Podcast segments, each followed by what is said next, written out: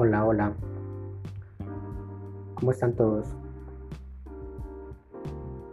Existiendo un cordial saludo.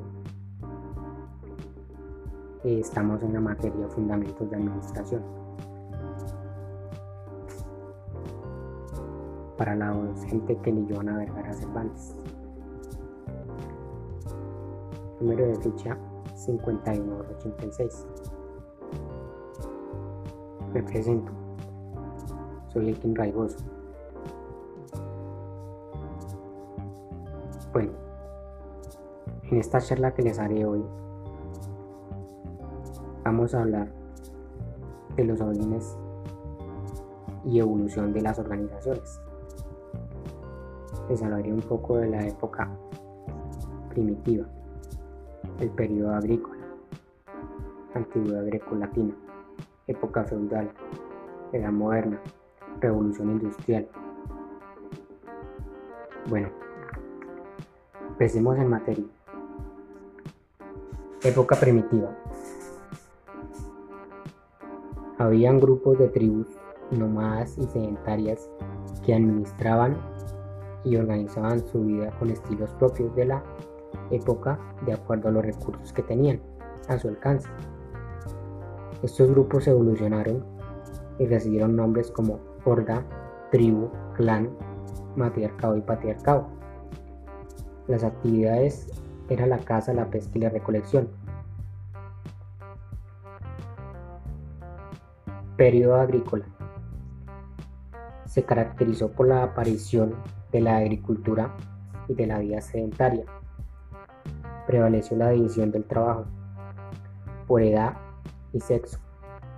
Se asentó la organización social tipo patriarcal.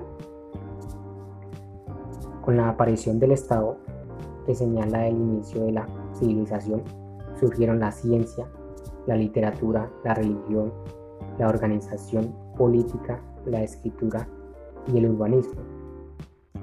En Mesopotamia y Egipto, estados representativos de esta época se manifestó el surgimiento de las clases sociales, el control del trabajo colectivo y el pago de tributos en especie eran las bases en que se apoyaban estas civilizaciones, lo que obviamente exigía una mayor complejidad en la administración.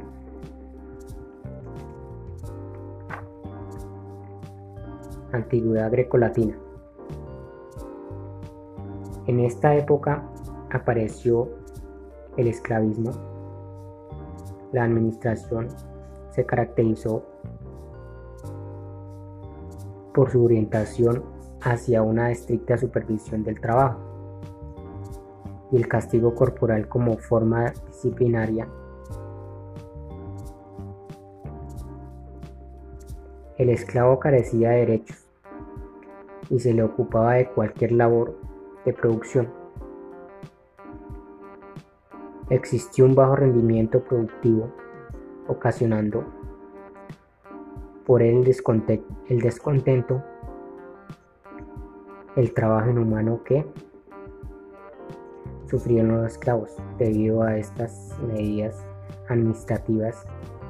Estas formas de organización fue en gran parte la causa de caída del imperio romano época feudal.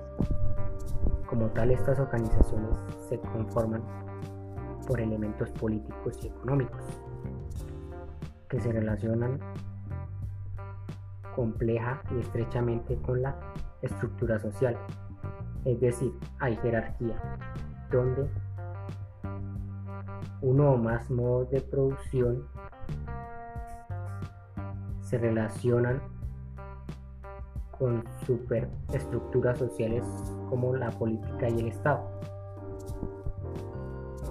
El sistema feudal lo que se encuentra en el fondo es la intención de asegurar la sobrevivencia de la casta de guerreros. Para esto serán los campesinos o siervos quienes sufraguen los gastos de quienes luchan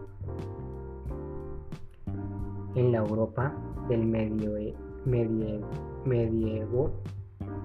Esto último ocurre a través de un sistema señorial que organiza una compleja red de lealtades y obligaciones en una cadena de producción cuyo eslabón más alto es la corona y el más bajo es el siervo.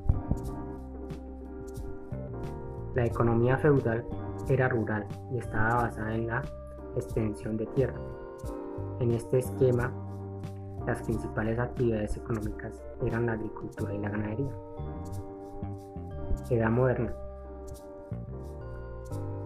La Edad moderna fue una época de gigantescos cambios en los campos políticos, sociales, económicos, culturales y científicos, que sentaron las bases del mundo tal y como lo conocemos hoy.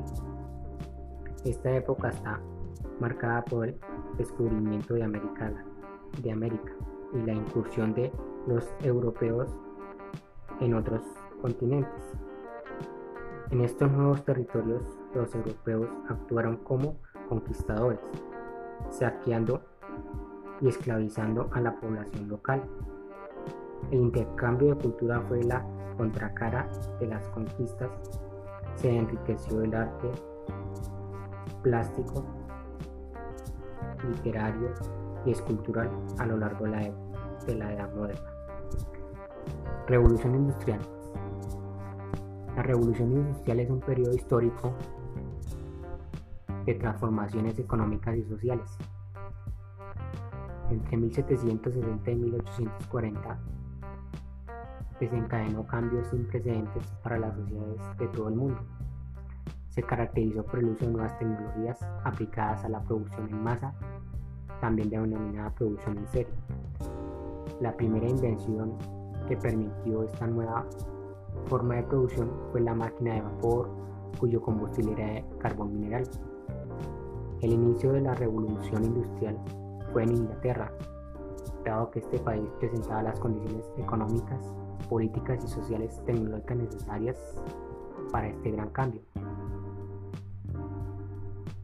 Algunas de las características de la revolución industrial se destacan